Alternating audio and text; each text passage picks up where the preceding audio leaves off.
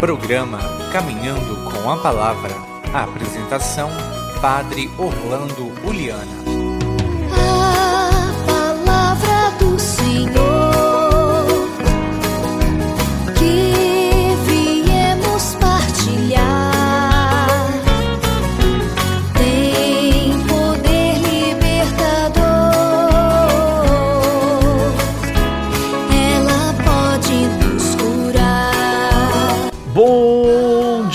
queridos irmãos e irmãs em Cristo Jesus. Bom dia, você da sua casa, do seu trabalho, do campo ou da cidade, de perto ou longe, aonde quer que esteja, estejamos unidos com a graça de, e as bênçãos de Deus.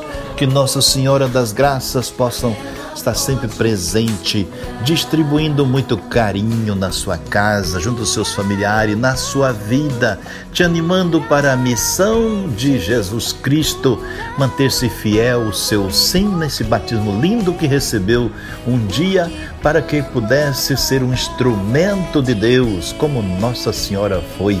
E por isso, Nossa Senhora das Graças, graças acumulada pela fidelidade à palavra de Deus. Que você também tenha essa feliz sorte de ser um homem ou uma mulher, uma família, uma comunidade realizada nesse caminho que convém, trazendo suas intenções, agradecidos pela vida, pedindo a Deus que nos faça bom combatente do mal, que Deus proteja todos do mal e de todos os males, coronavírus e outros ignorâncias e caprichos né, que não são fiéis ao Filho e à Filha de Deus e coloquemos então em nossa vontade, a vontade de Deus na nossa vontade. Por isso invoquemos o Espírito Santo com o coração agradecidos. Vinde Espírito Santo e enchei os corações dos vossos fiéis e acendei neles o fogo do vosso amor. Enviai o vosso Espírito e tudo será criado e renovareis a face da terra. Oremos. Ó Deus, que instruístes os corações dos vossos fiéis com a luz do Espírito Santo, fazer que apreciemos retamente todas as coisas segundo o mesmo Espírito e gozemos sempre da sua consolação. Por Cristo Senhor nosso. Amém.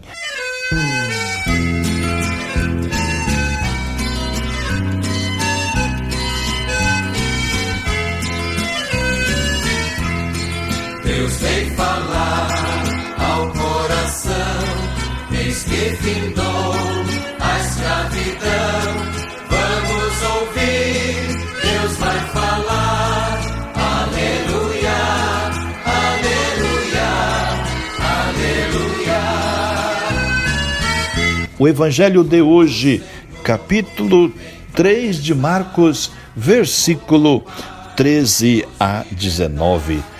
Naquele tempo, Jesus subiu ao monte e chamou os que ele quis. Ele e foram até ele. Então Jesus designou doze para que ficasse com ele e para enviá-los a pregar com autoridade para expulsar os demônios, e designou, pois, os doze: Simão, a quem deu o nome de Pedro, Tiago e João, filhos de Zebedeu, aos quais deu o nome de Boanerges, que quer dizer filhos do trovão, a André, Felipe, Bartolomeu, Mateus, Tomé, Tiago, filho de Alfeu, Tadeu, Simão, o cananeu, Judas Iscariotes, aquele que depois o traiu. Palavra da salvação, glória a vós, Senhor. Amados e queridos irmãos e irmãs, é importante o pormenor introdutório com que começa o evangelho de hoje, queridos. Então, a instituição dos doze apóstolos. Jesus subiu a montanha, olha, expressão com reminiscências bíblicas muito marcante.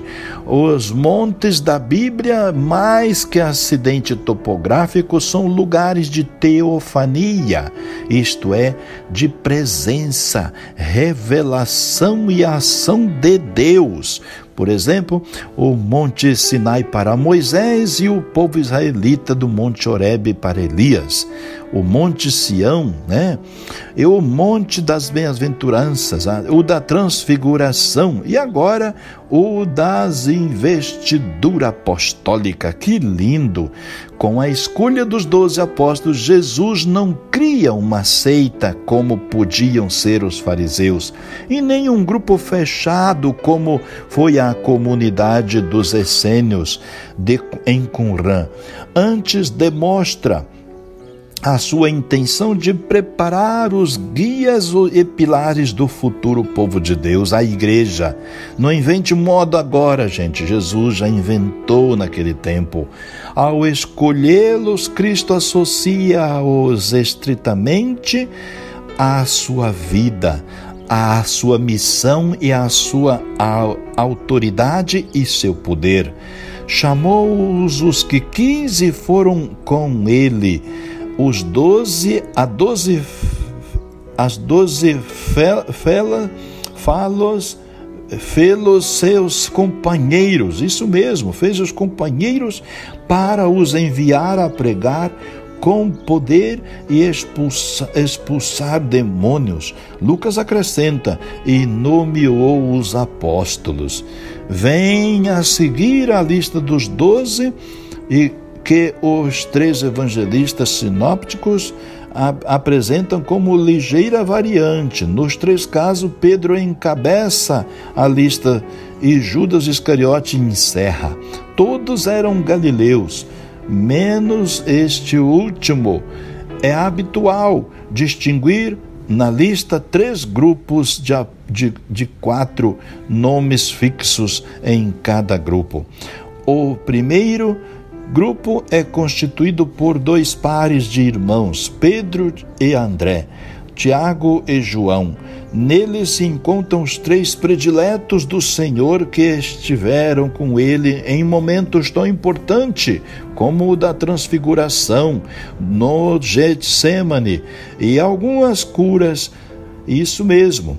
Precisamente aos três deu um sobrenome, Simão chamado Pedro, né? E que significa pedra, e Tiago e João chamou-os Boanerges, que significa filhos do trovão. O segundo grupo é formado pelos apóstolos, mais aberto aos não hebreus, Filipe, Bartolomeu, Tomé e Mateus.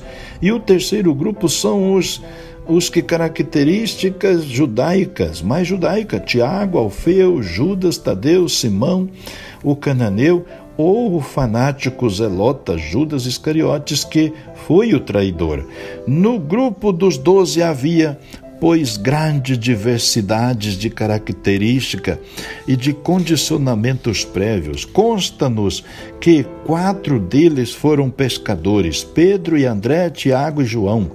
Mateus foi funcionário de impostos e de alfândegas ao serviço dos ocupantes romanos. Simão foi membro da resistência zelota. Filipe era um judeu aberto. Tiago, porém, era um conservador e os outros eram gente simples, desconhecidas do povo. Nenhum foi um homem influente na estrutura social, nem um, um sábio intelectual. É, como se vê, para realizar a sua obra, Jesus preferiu que não tinha peso social, para que se manifestassem melhor a ação e a força salvadora de Deus há muita diferença entre o relato de vocação oficial dos doze apóstolos que lemos no Evangelho de hoje e os cinco relatos de vocação individualizada que Marcos expõe anteriormente. O episódio do Evangelho de hoje vem preencher o vazio da vocação dos outros sete apóstolos cuja pormenores não, não, nos são desconhecidos. Isto é, dá motivo a que distinguimos três etapas na vocação deles, que chamamos apóstolos por atomasia. A Tomásia. Primeiro foi a resposta de segmento pessoal à chamada de um mestre que causa impacto pela sua autoridade. Vem e segue-me. Depois, quando Jesus se propõe é, fundar a sua igreja, designa doze de seus e, e, e, os seus numerosos discípulos os nomeia oficialmente a apóstolos, palavra que de origem grega que significa enviados, um por cada um por cada um, uma das doze tribos do antigo Israel. E, finalmente, a terceira etapa vocacionado, isso terá lugar o ritmo das aparições pascais do, do Senhor ressuscitado. Então, acentua-se fortemente a missão para o testemunho e a evangelização como a incumbência básica dos vocacionados. De fato, todos foram mártires, irmãos. Isto é testemunha. Este itinerário vocacional ascendente pode tornar-se como modelo de toda a vocação cristã. Necessitamos de aprofundar constantemente as primeiras motivações do nosso segmento de Cristo para crescer cada vez mais no conhecimento da sua pessoa e da sua obra e também da sua mensagem, assim como no amor e na fidelidade. Numa palavra, podemos sempre avançar na longa aventura da vocação cristã para o seguimento de Jesus Cristo, o Messias, o enviado do Pai, o missionário do reino, o Cordeiro imolado na cruz, o Senhor ressuscitado, o doador do Espírito à sua igreja. Por isso, digamos, amados, hoje louvamos-te, Pai, Deus Pai, porque Jesus pensou em nós ao escolher os seus doze apóstolos como pilares e guia do teu povo, a igreja tu chamas também cada um pessoalmente para embarcarmos com alegria e generosidade incondicional na grande aventura de seguir os passos de Cristo. Ele tem a iniciativa e nós queremos colaborar.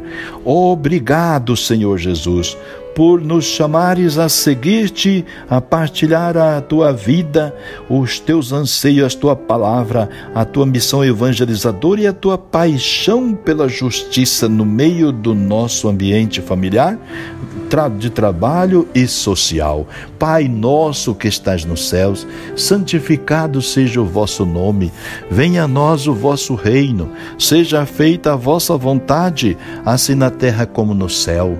O pão nosso de cada dia nos dai hoje, perdoai-nos as nossas ofensas, assim como nós perdoamos a quem nos tem ofendido, e não nos deixeis cair em tentação, mas livrai-nos do mal. Amém. Ave Maria, cheia de graça, o Senhor é convosco. Bendita sois vós entre as mulheres, bendito é o fruto do vosso ventre, Jesus. Santa Maria, Mãe de Deus, rogai por nós, pecadores, agora e na hora de nossa morte. Amém. Ó Verbo, ó Cristo, como és belo, como és grande, quem poderá te conhecer? Quem poderá te compreender? Faz, ó Cristo, que eu te conheça e que eu te ame. Porque és a luz, deixa vir sobre mim um pequeno raio desta luz divina, a fim de que eu possa ver-te e compreender-te.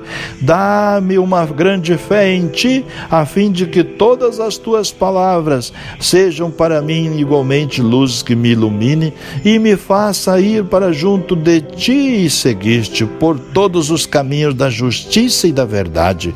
Ó Cristo, ó Verbo, tu és o meu Senhor e o meu único mestre. Fala, eu quero te escutar e pôr em prática a tua palavra, porque sei que ela vem do céu. Quero escutá-la, meditá-la, pô-la em prática, porque ela é a, na tua palavra está a vida, está a alegria, a paz, a felicidade. Fala, Senhor, Tu és o meu Senhor, o meu Mestre, só a Ti quero escutar. O Senhor os abençoe e os guarde hoje, sempre em nome do Pai, Filho, Espírito Santo. Fique com Deus e um bom dia. Não importa se não vem como esperava. Orar costuma fazer bem costuma fazer bem.